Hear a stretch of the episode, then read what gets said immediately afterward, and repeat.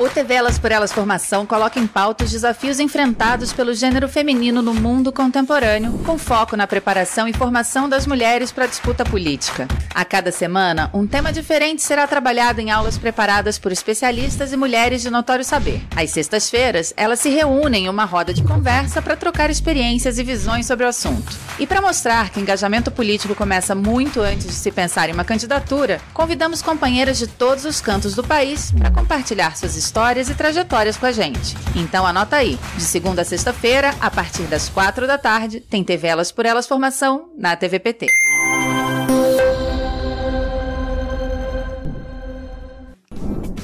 Nesta semana, o tema das aulas do TV Elas por Elas Formação é Feminismo na América Latina. Bueno, me presento. Mi nombre es Virginia Méndez. Méndez Torres. Bueno, yo soy docente de una universidad en México, entonces yo la saludo desde México, desde Chiapas. Y el tema a tratar el día de hoy se va a tratar acerca de la lucha de las mujeres indígenas y el protagonismo de las mujeres indígenas en los movimientos indígenas.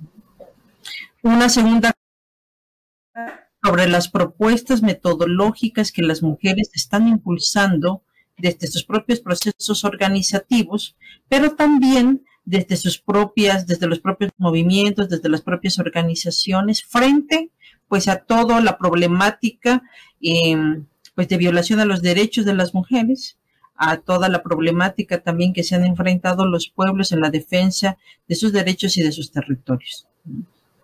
En esta parte, entonces, em, vamos a tratar justamente de esta necesidad de visibilizar la participación y la voz de las mujeres indígenas en América Latina. Hasta la década, más o menos, dependiendo de los países de los que somos provenientes, pero más o menos hasta la década de 1980, finales de los 80, principios de los 90, la la voz y la participación de las mujeres indígenas pues estaba cada vez más visibles, ¿no? Visibles porque pues pertenecían a todo un proceso organizativo desde los movimientos indígenas, que también los movimientos indígenas pues demoraron en reconocer la participación activa de las mujeres, ¿no? Por eso es muy interesante reconocer cómo ha sido la voz o dónde han estado las voces y la participación de las mujeres indígenas, tanto en la defensa de sus territorios como en esta participación activa comunitaria. Nosotras, quienes pertenecemos a pueblos indígenas, pues sabemos que nuestras abuelas, nuestras madres, nuestras tías, nuestras hermanas, pues han sido parte fundamental de la comunidad y ellas han estado resistiendo continuamente, cotidianamente y sustentando pues la comunidad, ¿no? Hay una frase a mí que me gusta mucho y que vale la pena pues traer la colación de una pensadora maya quiché de Guatemala en la que ella nos dice, ¿no? Nos dice, las mujeres son estructurales y no periféricas en los mundos comunitarios y en el mundo en general. Son nuestras madres y no el Estado quienes nos criaron, alimentaron, quienes a pesar de las crisis encontraron la manera de alimentarnos. Entonces me parece a mí muy interesante esta reflexión que nos comparte Gladys Zul, ¿no? esta compañera Maya Quiche, porque justamente eso es de lo que se ha tratado la participación de las mujeres indígenas en todos nuestros países, ¿no? Que han sido las mujeres, han sido nuestras madres, han sido estas mujeres quienes nos han, sostenido a nosotras, han sostenido los movimientos, han sostenido la comunidad y no ha sido el Estado quienes han generado las condiciones para la sobrevivencia y la continuidad desde, los movimientos. Por eso, es muy importante entonces saber dónde han estado las mujeres indígenas en todo este proceso. Conocemos distintos movimientos indígenas latinoamericanos en donde las mujeres pues han tenido ya una participación activa. Por ejemplo, en el caso mexicano del que, en el que yo provengo, ¿no? Pues tuvimos, ¿no? Y tenemos todavía todo un proceso organizativo desde 1994, pues con el Ejército Zapatista de Liberación Nacional y donde las mujeres, pues también estuvieron participando activamente, ¿no? En Bolivia, en Ecuador, pues en el mismo Brasil, con distintas luchas desde los mismos movimientos que las mujeres pues han sido partícipes en esos procesos organizativos. Entonces a mí me parece también que eso es muy interesante de visibilizarlo porque justamente a raíz de los movimientos y la visibilización de los movimientos indígenas es que las mujeres indígenas también demandan un lugar, demandan pues espacios, ¿no? Para las, para las luchas de las mujeres, para sus derechos dentro de los mismos movimientos indígenas. Algo que las mujeres indígenas a nivel latinoamericano han dicho es nosotros como movimientos y como organizaciones, ¿no? También tenemos que transformarnos de manera interna. ¿Por qué? Porque a las mujeres también se les ha violentado, a las mujeres se les ha invisibilizado, a las mujeres no se les ha tomado en cuenta también su voz al interior mismo de las organizaciones indígenas. Entonces las mujeres indígenas ante todo ese escenario, pues justamente lo que han dicho es nosotras también estamos dentro de las organizaciones y en la conformación de estos países latinoamericanos, pues que persiste, ¿no? Esta idea, pues de excluirnos como pueblos indígenas. ¿no? Por eso en el caso mexicano, pues hay un eslogan, pues que dicen así, nunca más un México sin las mujeres indígenas y nunca más un México sin los pueblos indígenas, ¿no? Y esta mismo, este mismo eslogan, esta misma consigna, pues se aplica a todos los países latinoamericanos. No podemos pensar, por ejemplo, en los mismos países, este, Ecuador, Bolivia, sin pensar en la participación de las mujeres indígenas y no podemos pensar también en nuestras organizaciones indígenas, pues sin la participación activa de las mujeres, ¿no? Entonces, por eso, las mujeres, a pesar de todo este escenario que hemos estado visualizando, en el sentido de que hay, ha habido todo un proceso de mm, de invisibilización de los derechos de las mujeres, las mujeres también se han organizado de manera comunitaria. Colocamos, por ejemplo, algunos ejemplos concretos y a lo mejor mis ejemplos van a ser más del caso mexicano, pero cada uno de ustedes y que, que están efectivamente en esta clase pueden visualizar dónde están las mujeres indígenas en las comunidades. ¿Qué hacen las mujeres indígenas en las organizaciones y en los movimientos? ¿Dónde han estado las mujeres históricamente, las mujeres indígenas históricamente en estos movimientos? ¿Cómo han participado? ¿De qué manera las mujeres han colocado sus demandas? ¿Cómo el proceso organizativo de las mujeres ha, pues se ha visto la necesidad de establecer alianzas con distintas organizaciones de mujeres indígenas y no indígenas, ¿no? Por ejemplo, en el caso mexicano, pues tenemos varios ejemplos concretos, ¿no? Pero sin embargo, un ejemplo que me, que, que, que traigo a colación tiene que ver, por ejemplo, con el caso de Michoacán, aquí en México, ¿no? En, uno de los municipios purépechas de Michoacán, ¿no? En el que las mujeres se organizaron para la defensa de sus territorios por la invasión que se estaba viviendo pues a la tala inmoderada de los bosques y que era propietaria y que es propietaria de la comunidad. Pero entonces las mujeres dijeron, pues ante la inercia de las organizaciones, a la inercia del Estado, contra toda esta pues toda esta estructura de poder, ¿no? Que existen, este, las mujeres, ¿cómo estamos colocadas ahí? Bueno, pues fueron las mujeres las que entraron en la defensa y el cuidado de estos territorios, quienes se organizaron a través de unas fogatas, ¿no? En el que las mujeres empezaron a crear fogatas para bloquear la entrada, no solo de la, de, de los talamontes, ¿no? Sino también de población, este, ajena a la comunidad, pues lo que lo que hacía era agravar la situación en la en el territorio, ¿no? A partir de ese momento, ¿no? a partir de este proceso organizativo que surgió a través de la defensa de los bosques y del territorio, las mujeres continuaron organizándose hasta el día de hoy, en el que se considera que la experiencia de Cherán, con todo el proceso autonómico De creación de gobiernos autónomos en el que los propios pobladores fueran los que tomaran las decisiones en relación a sus territorios, pues ahorita es un ejemplo, ¿no? De un proceso organizativo fuerte en donde las mujeres pues han tenido un, este, un protagonismo, este, pues más visible, ¿no? ¿Qué es, lo que ha, ¿Qué es lo que ha ocurrido, por ejemplo, con todo este proceso de visibilización de la participación de las mujeres? Obviamente, lo que ha ocurrido es de que se han cambiado también los órdenes de género en las comunidades, ¿no?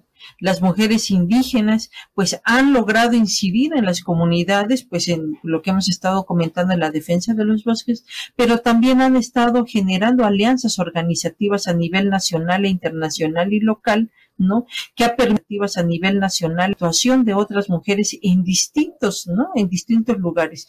¿Qué es lo que nos atraviesa a nosotras como mujeres indígenas? Nuestras demandas son distintas.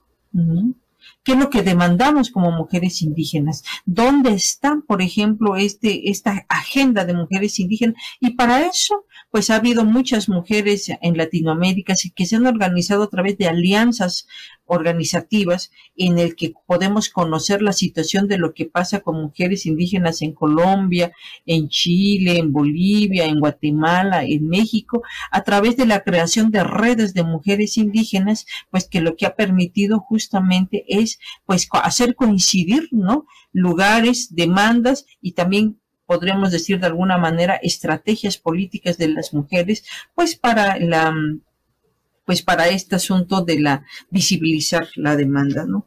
Un elemento fundamental que a mí me parece que es muy importante cuando hablamos de la participación de las mujeres indígenas es justamente también el vínculo con el territorio. En México, por ejemplo, constantemente se habló, em, más o menos en 1994, ¿no? En el que las mujeres decían que que tenían que decidir, ¿no? Si las mujeres estaban defendiendo derechos solamente como mujeres ou tenían que defender derechos colectivos de los pueblos. Eu começo falando um pouco de uma interpretação do feminismo, não é uma interpretação histórica do feminismo, principalmente a partir do olhar da vivência e da história latino-americano. É, sigo para o feminismo como é, opção política e suas várias abordagens. Trato do, do patriarcalismo que estruturou o capitalismo é, ancorado no racismo, é um pouco da, da relação do feminismo do norte com o feminismo do sul, a relação do feminismo e o feminismo nos partidos, e finalmente sobre é, rule of law, Estado de Direito, retirada de direitos e a forma do sistema de justiça operar inclusive é, falando um pouco da manipulação é, de conceitos e preconceitos. Bom, primeiro dizer que é, o, o, feminismo organizado, estruturado no mundo, não é? Muitas vezes tem por referência não só os, o, o, o assassinato de mulheres em 8 de março, como também a luta por direitos civis e principalmente a luta por liberdades. E assim é na América Latina, muitas vezes em sintonia com esses processos que são é, mais relatados a partir do norte, e com frequência é, esquecendo-se a atuação fundamental de personalidades históricas da América Latina nas, na, nos embates não é, contra o, o colonialismo, inicialmente contra o neocolonialismo, pela, pela descolonidade ou decolonidade, como se fala hoje, mas, sobretudo, construindo pautas fundamentais, que são fundamentais na, nas questões de gênero, na vida, para a vida das mulheres do planeta e principalmente dessa região do chamado Sul Global, mas também que tem pautado o universo político das relações multilaterais. Não é? Nós podemos pensar nas discussões sobre o direito à saúde, o, o direito ao aborto, é, casamentos de pessoas do mesmo, do mesmo sexo e, e tantas outras questões que são é, pautas introduzidas pelo feminismo, não é? e que acabam sendo incorporadas pelo conjunto social, pelas várias lutas e também pela organização de políticas públicas. Agora, o, o, o feminismo latino-americano tem especificidades que estão ligadas, digamos que à linha história da trajetória desses povos. Primeiro, entendendo que o racismo é o, o, o, é o, digamos que a ideologia mais longeva no planeta, não é? Que o, que o patriarcado se estrutura com o racismo na, para a ocupação dos territórios, para a retomada de direitos de povos principalmente de povos nativos, é, que se organiza justificando algumas perguntas feitas desde a ocupação do Saara, não é, e, e que durou quase mil anos. Então, é, é, é uma história de construção da trajetória econômica da humanidade que inclusive se baseava e se baseia ainda em conceitos é, que, que, que permitem perguntas e que se estruturaram a partir de questões como é, se perguntar se negro é humano, perguntar se orientais são humanos, para legitimar a tomada de territórios por meio de, de estratégias e práticas, não é, bem definidas como o ecocídio, que é a tomada e destruição das riquezas, principalmente das plantações, nos locais para principal e, e, e geralmente para para que se fossem tomados os as riquezas é, minerárias e outras riquezas dos territórios. Isso essa é grande parte da origem desse processo de destruição dos matriarcados e que perduram até hoje, não é? Então, que, e há uma associação entre é, ecocídio, feminicídio e genocídio, que força e forçou as pessoas é, na história da humanidade a deslocamentos compulsórios e, e a utilização do corpo das pessoas, o corpo de homens para servir o trabalho, o corpo de mulheres para servir é, no trabalho e o que é muito relevante, a eliminação de mulheres quando essas se negavam a, a, a sobreviver e a, e a participar dessa usurpação dos corpos e dos territórios. Basta ver o que, o que é a história da África no Saara, não é? o que é a história das mulheres indígenas em lugares que foram ocupados pelo capitalismo. E o feminicídio sempre fez parte dessas estratégias em, duas circunstâncias é, prioritárias. Primeiro, na eliminação de mulheres que se opunham à ocupação dos seus territórios, à devastação é, e, a, a tomada mesmo dos corpos femininos, masculinos e de, de crianças para servirem esses sistemas de dominação. E outra forma, a gente conhece isso em, em, em toda a história da humanidade, a eliminação de mulheres mais velhas quando elas não serviam mais, seja para o usufruto de seus corpos sexualmente ou para o, o, o poder sobre seus corpos nos processos de trabalho. Então, nós estamos falando da própria organização e estruturação dos estados, das relações de poder e da subalternização forçada das mulheres nos diversos conjuntos sociais. E aí não dá para esquecer, não é? Não dá para a gente não não uh, considerar que a América Latina foi dessa forma construída. E principalmente a negação de direitos às populações é, indígenas, não é, as populações originárias dos territórios.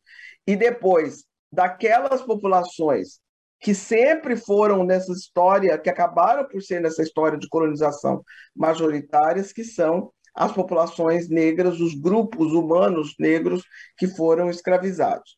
Bem, é dessa forma é preciso trazer para o nosso cotidiano, não é, o que é, significa e significou nesses contextos o, o, o, a, a relação entre o que a gente chama o feminismo do norte e o feminismo do sul.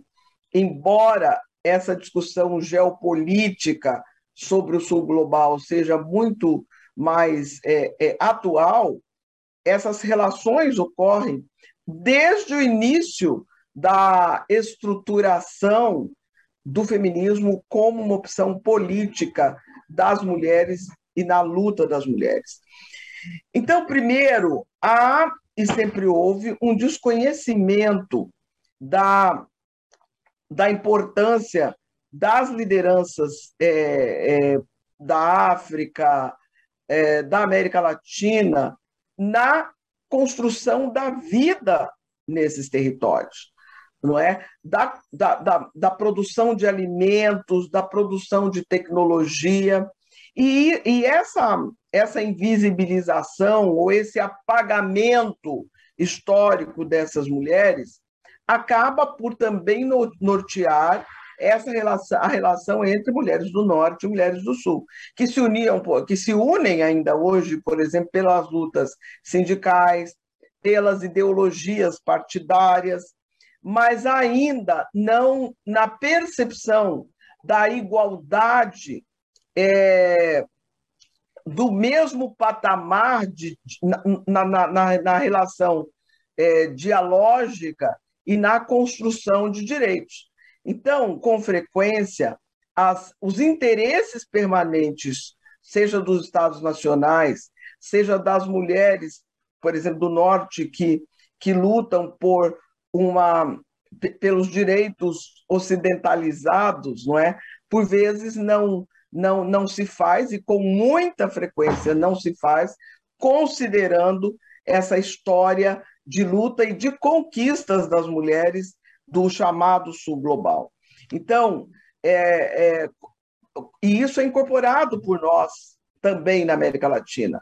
É, eu me lembro que no início das discussões sobre o feminismo, feminismo negro, né, na articulação mais contemporânea do feminismo, uma vez eu fiz um pequeno desafio é, perguntando é, se quem conhece, quem conheceu Berta Lutz com a sua importância, não é, uma mulher filha é, é, de uma com uma, uma mãe inglesa, não é, e um pai é, é muito relevante na história é, da saúde no mundo, não é?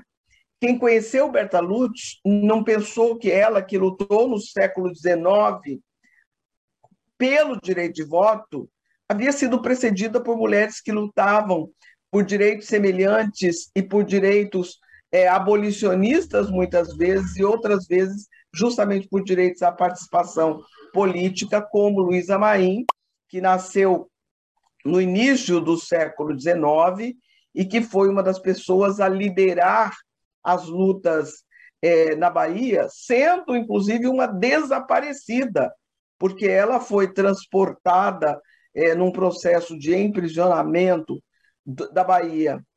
Acredita-se que para as regiões portuárias do sul do Brasil, tendo, sendo uma desaparecida, ela é uma desaparecida é, provavelmente uma desaparecida política, que foi a mãe do Luiz Gama, considerado o patrono do jornalismo brasileiro. Além disso, há a questão da participação nos movimentos é, políticos, onde geralmente as mulheres ainda são invisibilizadas as mulheres têm sido grandes estrategistas nesses processos de organização política e, com frequência, acabam sendo não só invisibilizadas, como é, é, suas vozes são silenciadas, porque, com frequência, primeiro, lutam por poder nas organizações políticas e lutam por poder é, nos partidos políticos onde, onde o, o, as, as influências da visão do patriarcado ainda estão presentes, e é, eu diria que um marco importante foi quando é, o Partido dos Trabalhadores assumiu a luta pela, pela presença política de mulheres, eu me lembro de uma das pessoas a fazer essa defesa, não é? O que nós propunhamos é, era que nenhum dos gêneros teria menos do que 50% mais um na composição, principalmente da, das, das estruturas partidárias, como também na composição é, das, das campanhas políticas e do direito aos recursos políticos. E o que foi viável negociar foi 30%, assim mesmo ainda sem a, a, a segurança de investimento financeiro partidário. O que, e, e foi uma grande mudança para o Brasil e foi uma mudança, inclusive, para o mundo, foi uma mudança definitiva para a América Latina, mas com todas essas dificuldades de se assegurar é, poder paritário para as mulheres. É, aí é, é importante também falar da luta pelo aborto. Por um lado, a luta pelo direito ao aborto foi uma, uma, uma conquista fundamental. Agora, essa foi uma luta que acontecia no seu início e na sua gênese, gênesis, no mesmo momento em que havia uma luta das mulheres contra a esterilização, uma vez que havia um programa estabelecido pelos interesses é, do, dos imperialismos, não é? pelo interesse da, pela redução de, de negros indígenas na América Latina, e que no Brasil foi um programa é, bastante agresivo que é, operou para assegurar a esterilização de mulheres negras e mulheres indígenas. Me gustaría entonces empezar con la primera pregunta.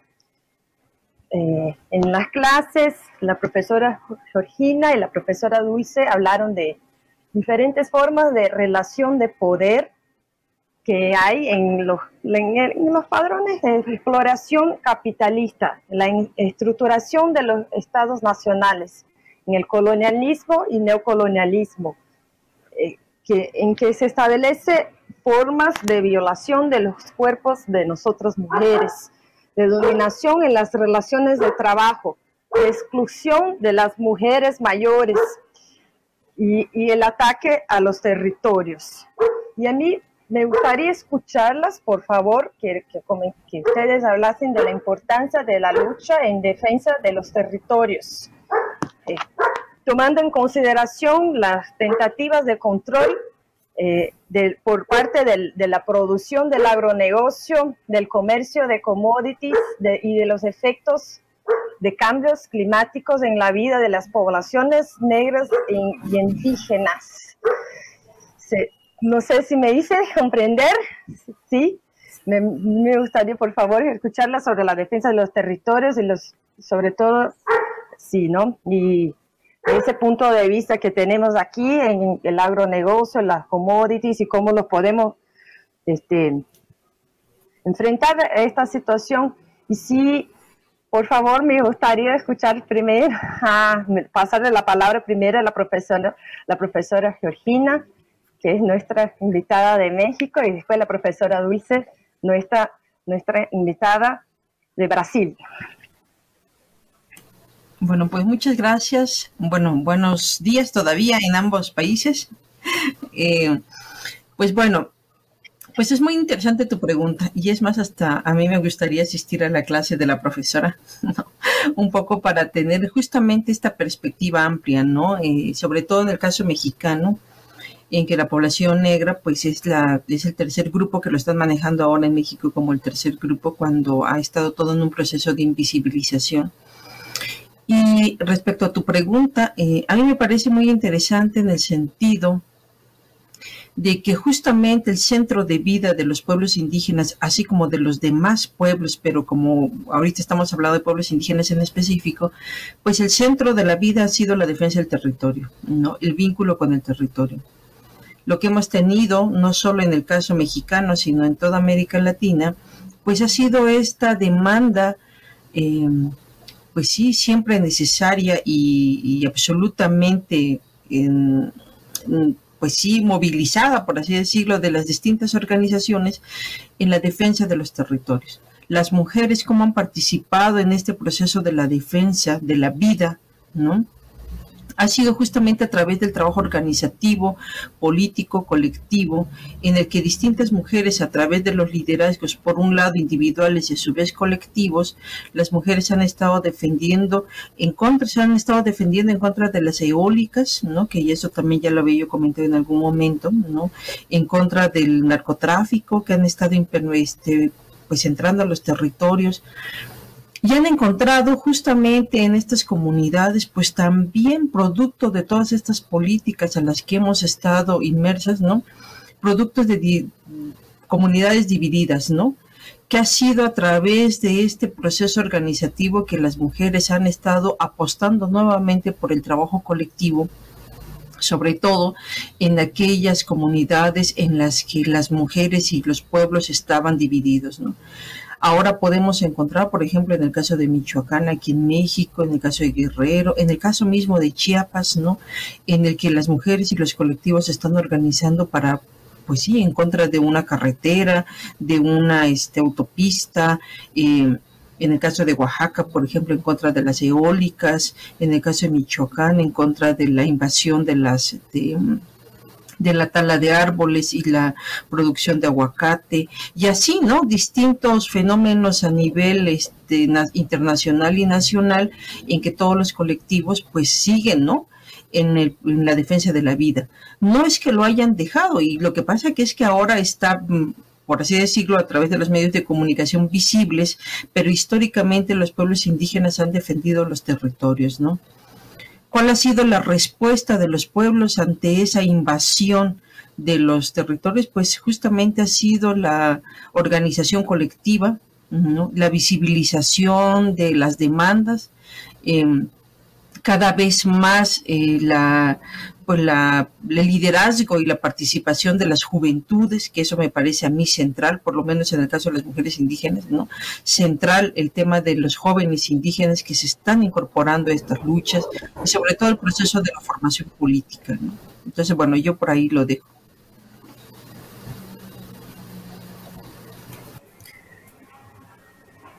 Sí, puedo hablar.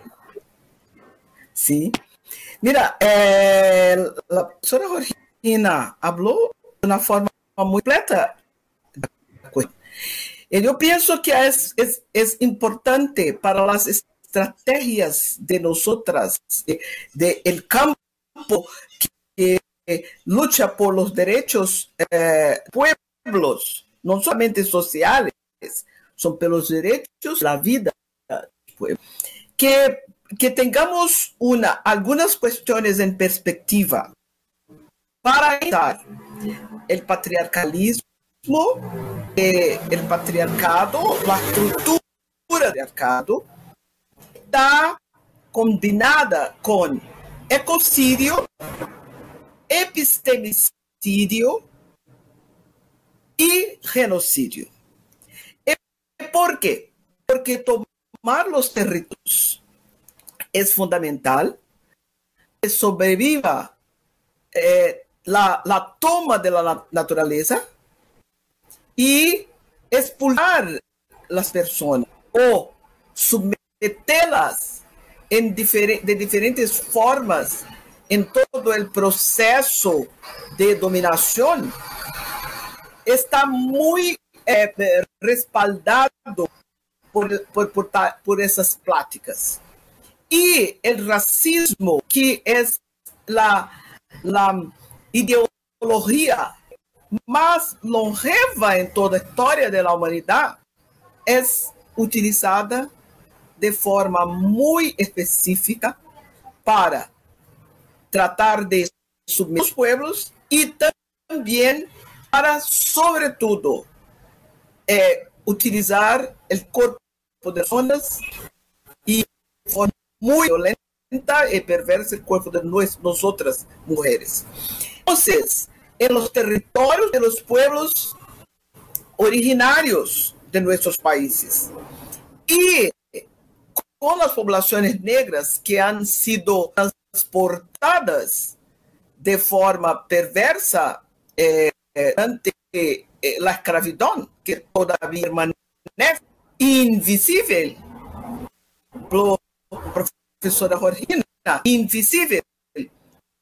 É, este este é, conjunto de, de, de, de operar do capitalismo que se alimenta da natureza de diferentes formas para com o saque de los produtos de lo que nos ofere, oferece a natureza. Pero con la minería. La minería es una forma muy perversa de ocupar nuestros territorios. Y las mujeres organizan los territorios. Las mujeres, los pueblos. Entonces, somos las principales, los alvos de esas estrategias de tomada, no solo de territorio, pero de utilización de los cuerpos humanos. Bueno, en esta segunda sesión como ya habíamos estado hablando en una primera, en una primera clase acerca del protagonismo de las mujeres indígenas y pues la lucha que las mujeres indígenas han tenido para visibilizar su participación, ¿no? Me parece entonces interesante ahora que reflexionemos en algo que, que debería de preocuparnos a nosotras como mujeres, ¿no? Que tiene que ver justamente con este punto de quiénes han sido las mujeres quienes han abierto camino, ¿no? Quienes han abierto el, camino y haber visibilizado justamente pues esta participación activa de las mujeres en los movimientos, ¿no? Para eso justamente tenemos entonces que hacer distintas preguntas, ¿no? En relación a esta participación de las mujeres. Y una tiene que ver con este lugar que han tenido nuestras ancestras, ¿no? Y que yo le denomino así ancestras, ¿no? De mujeres indígenas que abrieron el camino, la primera de muchos pasos, la historia de las mujeres y de los pueblos, quiénes son las mujeres visibles que dieron su voz, ¿no? En el caso, en el caso latinoamericano, entonces cada uno en su lugar, ¿no? Cada una en su lugar, en del, lugar de origen del que, de, a la que pertenecen, cada una puede ubicar quiénes han sido estas mujeres que ha sido invisibilizada por la historia. ¿no? Y cómo le han hecho los movimientos para visibilizarla. Por, lo, por ejemplo, en el caso mexicano, pues yo puedo ubicar por lo menos solamente, a, puedo ubicar ahorita a dos, pero no porque sean las únicas, ¿no? Mujeres que hayan existido en el movimiento indígena mexicano, ¿no? Pero lo, lo menciono porque han sido las más visibles y pues de alguna manera pues merece nuestra atención, ¿no? Una pues es la comandante Ramona del Ejército Zapatista de Liberación Nacional, también la comandante Esther, también del mismo ejército. ¿Y por qué estas mujeres las traigo a colación, no? Porque fueron mujeres que en 1993 crearon, por ejemplo, en el caso de la comandante Ramona, fue una de las mujeres que caminaron en las comunidades para pues sí, para visibilizar la voz, para recuperar las demandas de las mujeres indígenas en las comunidades y que se creara una ley que se llama la Ley Revolucionaria de Mujeres Indígenas. La Ley Revolucionaria de Mujeres Indígenas es una ley que consta de 10 puntos y, y, hay varios, este, hay varias demandas, pero por lo menos en la cuarta demanda, en su quinta demanda dice, las mujeres y sus hijos tienen derecho a la atención primaria en salud y alimentación las mujeres, dice en su, en su, en su séptimo, en la séptima, el séptimo artículo de esta ley, dice las mujeres tienen derecho a elegir su pareja y a no ser obligadas a la fuerza a contraer matrimonio. En el octavo dice, ninguna mujer podrá ser golpeada o maltratada físicamente ni por familiares ni por extraños. Los intentos, los delitos de intento de violación o, o de violación serán castigados severamente. Nosotras, por ejemplo, por eso lo traigo a colación, porque nosotras hubiéramos, no hubiéramos pensado, por ejemplo, en una ley que surgiera de las mismas comunidades y que fueran estas mujeres las que retomaran la voz de, de las comunidades. Pensamos que efectivamente son comunidades en las que difícilmente se habla español, ¿no? Eh, aquí en los Altos de Chiapas, ¿no? Y que haya sido una mujer que también difícilmente también hablaba el español quien haya, quienes hayan conjuntado todas estas demandas para crear esta ley. Esta ley, para contarles de manera muy breve, pues fue una, un, suceso y un, suceso pues importante para la demanda de los derechos de las mujeres, pero también para visibilizar la voz de las mujeres indígenas que nadie había escuchado. Estado de 1993, ¿no? México dice que entraba al primer, al primer mundo, ¿no? Pero nadie escuchaba a, los pueblos indígenas y mucho menos a las mujeres indígenas, ¿no? Entonces, el, la, la, posibilidad de la escucha a las mujeres, pues era casi eh, pues, nula, por no decir casi nula, ¿no? Entonces, bueno, eso es un, eso es como rapidísimo, ¿no? Como una, una, un elemento central, por lo menos en el caso del caso mexicano, ¿no? ¿Por qué? Porque a partir de la ley revolucionaria de mujeres indígenas, que estamos hablando de 1993, varias mujeres indígenas a nivel nacional y a nivel internacional eh, comenzó a ser un referente fundamental para visibilizar este proceso organizativo de mujeres. Desde 1993, varias organizaciones de mujeres indígenas en México se crearon justamente retomando el espíritu de la ley revolucionaria, diciendo aquí estamos las mujeres, las mujeres estamos participando, a las mujeres se nos violenta, hacemos referencia a la ley revolucionaria de, mujeres indígenas porque por primera vez alguien lo escribió algo que nosotros hubiéramos querido decir también, ¿no?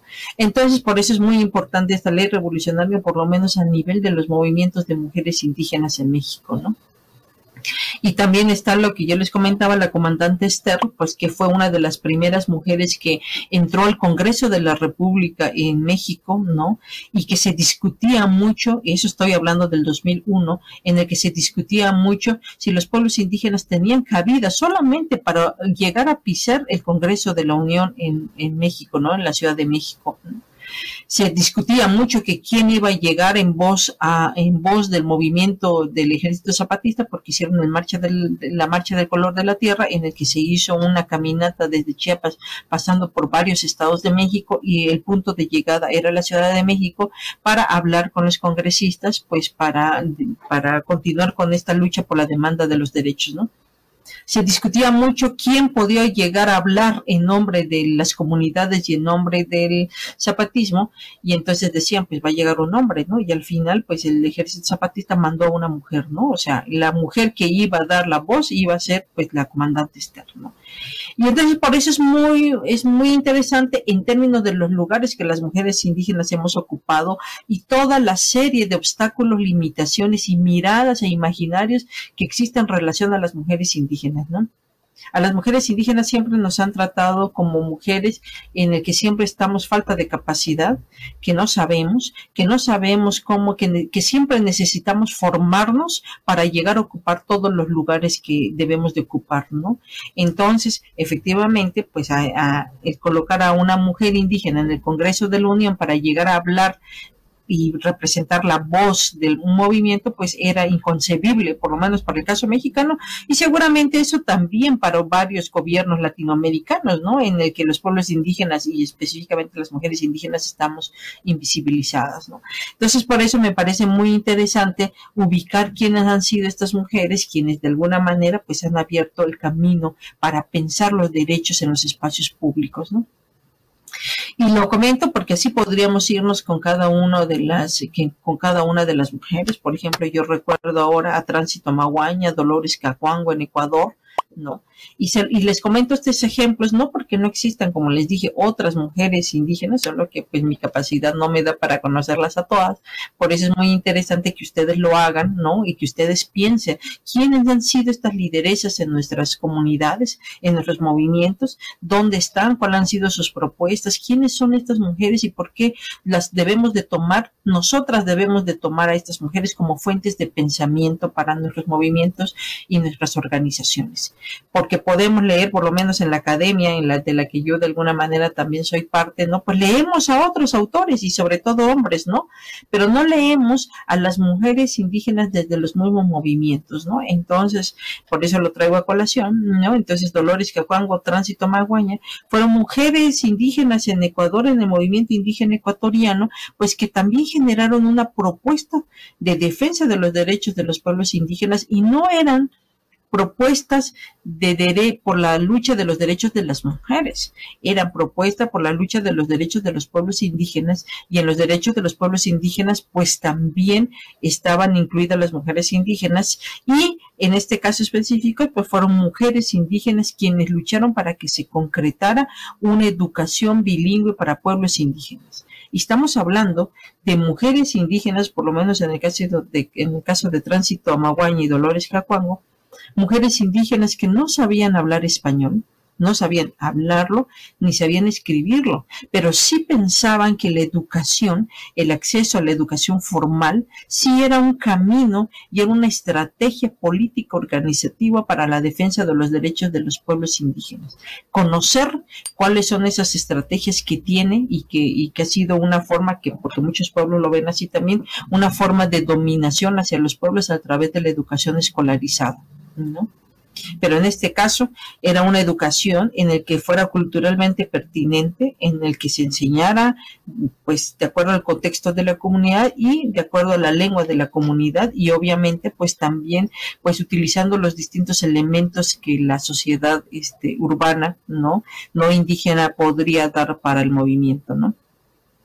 Entonces, estamos pensando eh, que, a partir de todo este protagonismo de las mujeres indígenas, las mujeres indígenas han concretado sus propuestas en, metodologías, ¿no? Pero también en, pues en proyectos, ¿no? como en el caso de Dolores Cajuango, pues el proyecto de una escuela, ¿no? Bilingüe para para los pueblos indígenas, una ley revolucionaria de mujeres indígenas que nos ha permitido pues conocer qué es lo que piensan las mujeres en relación a su cuerpo, a su identidad, al territorio y cómo las mujeres indígenas pues están afectadas, ¿no? También por lo que pasa en la colectividad. Eso a mí digo, eso yo lo tomo como un elemento fundamental que nosotras deberíamos de seguir estudiando, seguir visibilizando, seguir escribiendo, seguir justamente diciendo dónde están estas demandas. Bueno, pues por lo menos en el caso de ellas, de ellas cuatro, pues sí, han sido consideradas como una fuente de pensamiento para los movimientos indígenas de las que son parte y pues más allá, ¿no? También de las fronteras territoriales, más allá de las fronteras de Ecuador o de México, pues efectivamente han sido consideradas como unas como mujeres que pues han abierto camino, ¿no? Para que muchas mujeres nosotras sigamos caminando en la lucha por la defensa de los derechos, pero también por la demanda de la lucha y, y, y las luchas de los pueblos indígenas. A história do feminismo na América Latina. E vale a pena lembrar, e eu vou retomar a questão da Berta Lutz, fundamental para o Brasil, porque tratou do direito de voto e retomo também para é, fazer uma ligação com esse processo é, da importância de, de mulheres como ela, que, entretanto, foi uma pessoa com, capaci com, com capacidade econômica, não é? com, com, com possibilidades econômicas e formação na Europa por ser filha de uma mãe inglesa, Anne Fleur, e também do, do Adolfo Lutz. Então, é, é, é as, as, condições de luta dessa mulher extraordinária é, foram muito diferentes das condições de luta de outras mulheres na América Latina, que vêm principalmente das lutas populares e que, ao mesmo tempo, têm objetivado conquistas fundamentais na mudança da estrutura. Aliás, vale a pena pensar que nenhum outro grupo político, coletivo político, como o feminismo, foi capaz de promover tantas mudanças em um período tão curto de tempo, embora mudanças estruturais ainda sejam necessárias, mas que conseguiram fazer essas mudanças sem violência, não é, sem é, eliminar pessoas, sem fazer guerras e, ao mesmo tempo, fazendo a luta ideológica, a luta política com, com total compromisso. Então, é, eu, eu digo de novo que na América Latina temos mulheres extraordinárias e que se a gente só conhece, quando fala de direito de votos, é, é, é Berta Lutz, não é? é? Há muitas outras, como já citei na, na primeira aula, Luísa Maim, não é também no século XIX que promoveu grandes revoltas é, da Bahia, não é? E, e, e, tem uma história importante na construção e na luta por direitos. Agora, além dela não é? e muitas outras, é, nós não podemos esquecer aquelas que têm trabalhado nos partidos políticos, um conjunto importante de mulheres de todas as idades, que têm atuado nos partidos políticos para conseguir que dentro da, dos processos legislativos e também do impacto que principalmente o legislativo tem na sociedade e que os partidos têm na organização é, dos conjuntos sociais, essas mulheres têm desenhado, principalmente a partir dos anos 80, muito do que é hoje a própria vida das mulheres. E, e aí é, é, é, significativo pensar em Clara Scharf, pensar na importância extraordinária de Lélia Gonzalez, que, que foi uma das protagonistas do movimento feminista negro, entendendo e, e sistematizando o conhecimento sobre é, os, os impasses na relação entre as mulheres que vêm da classe média, que vêm da academia, não é? E aquelas que vêm das lutas dos movimentos sociais, é, ambas fundamentais na construção desse processo. Mas, tradicionalmente, é, uma postura de elas e nós ainda nos separam, e, e, e eu diria que nestes processos nós respondemos diretamente aos interesses do, do patriarcalismo, do racismo, não é? da, dos interesses de classe que, que, que, que dividem e que oprimem as mulheres. Porque se nós formos considerar classe, poucas são as mulheres que, de fato, estariam nas classes abastadas. Porque poucas são as mulheres que, que têm a oportunidade de construir fortuna própria, recursos próprios, condições próprias de trabalho, não é? E, e, e muitas são abrigadas e até defendem o interesse do capitalismo. Por isso, mulheres como é, Clara Scharf, Eliane Potiguara, uma das pessoas a, a, a conseguir é, trazer a, a visibilidade mulheres indígenas desaldeadas, é, os conceitos para o feminismo do que é ser mulher indígena atuante nos processos políticos. É, eu volto a Lélia Gonzalez. E aí há mulheres fundamentais nesse processo que nos é, conseguiram fazer ver, inclusive as mulheres militantes brasileiras, a importância das lutas que acontecem em todos os territórios. É, tivemos é, é, pessoas como Argelia Larges, da, da Venezuela, que muito nos aportaram de conhecimento sobre o feminismo e sobre as desigualdades é, é, por origem étnica na América Latina.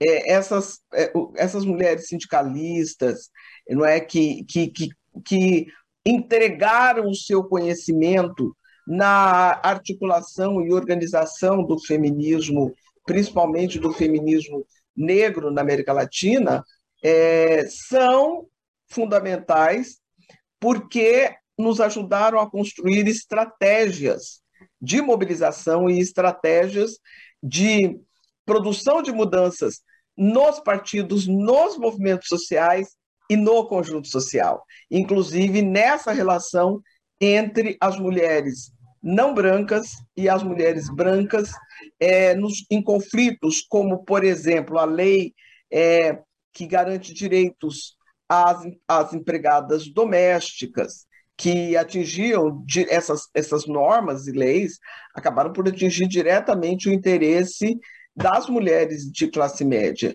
E frequentemente foram muito pouco é, houve muito pouco engajamento do feminismo não negro, do feminismo não indígena, na conquista desses direitos fundamentais, não só para, para, para as mulheres negras e para as mulheres que atuam como empregadas domésticas, mas também para que nos libertássemos de um pouco, um pouco do, da, das normas e leis que foram estruturadas com o escravismo. Aí há mulheres que, estão, que são referências importantes, como é o caso de Angela Davis, que, mesmo não sendo uma latino-americana, tem é, é, atuado a nosso chamado, porque temos precisado das suas reflexões e do seu suporte nas lutas é, é, contra o encarceramento de mulheres, contra as desigualdades nos processos com mulheres encarceradas e ainda na percepção de uma concepção que ela chama de abolicionista e que nos traz é, a compreensão do quão importante foi a visão das nossas ancestrais indígenas e negras é, de uma sociedade justa para que, que construíssemos a utopia e materializássemos e lutássemos pela materialização dessa utopia de construção de igualdade. E aí há o conhecimento indígena ao, ao trazer um conceito fundamental para o feminismo afro-indígena, é, latino-americano e caribenho, que é o conceito de bien viver. Bem viver, não é? Essa introdução modificou em muito a relação com o sistema de interpretação do sistema produtivo e nos trouxe a compreensão do que significa a, a, a, a farsa do discurso de desenvolvimento sustentável, que não é sustentável porque sustentabilidade implica na integridade dos sistemas e principalmente do que pagam as mulheres pelo, pelos modelos é, que são é, não só neocolonialista, como também das escolhas nacionais feitas pela dependência dos bens da natureza que são tratados, chamados de commodities, à medida que é, essa, essa estrutura econômica de muitos dos nossos países da América Latina está referenciada nas riquezas do subsolo e na produção da natureza. Então, essa economia dependente de, das, das commodities, dependentes do minério de ferro, do cobre no Chile, minério de ferro no Brasil e em outros lugares, da prata, é, das madeiras, não é? Criam não só a devastação, como favorecem as mudanças climáticas e tiram as possibilidades das mulheres de continuarem as suas produções nos seus canteiros, nos seus quintais, nos seus espaços de agricultura familiar, eliminando, inclusive, muitas vezes, grupos humanos como quilombolas, é, indígenas, que acabam por, ao, ao lutar por seus interesses permanentes e históricos, por seus direitos, têm os seus direitos destituídos, a sua vida em risco, a vida de suas famílias também em risco, e a redução da capacidade produtiva e, portanto, o empobrecimento e a perda da segurança alimentar. Então, esse conceito de bem viver trouxe uma percepção enorme sobre a necessidade da atuação feminista nos territórios, aquilo que eu chamo de o feminismo de pé descalço, que ao mesmo tempo dialoga com a ciência para o entendimento das, das explorações é, é, que, que levam ao empobrecimento, à ruptura dos elos comunitários nos territórios. Então, esse feminismo de pé descalço, que, que se materializa, inclusive, na atuação e no discurso é, de, de, de, de, mulheres da América Latina e do Caribe, como a da ministra Mia Amore Motley, nós vimos o que ela os conceitos e seus discursos colocados na, na COP92 trazem essa percepção da ancestralidade, dos conhecimentos, da necessidade de escuta das populações, do, do, do, do como as mulheres são sacrificadas nesses processos de é, dependência das commodities e ainda pauta lutas fundamentais por defesa dos territórios. O TV Elas por Elas Formação desta semana fica por aqui. Nos reencontramos na segunda-feira com a professora Amelinha Teles falando sobre o histórico do feminismo no Brasil. Não perca! Você encontra todos os nossos programas na playlist TV Elas por Elas Formação, no canal da TV PT no YouTube e em formato de podcast no Spotify.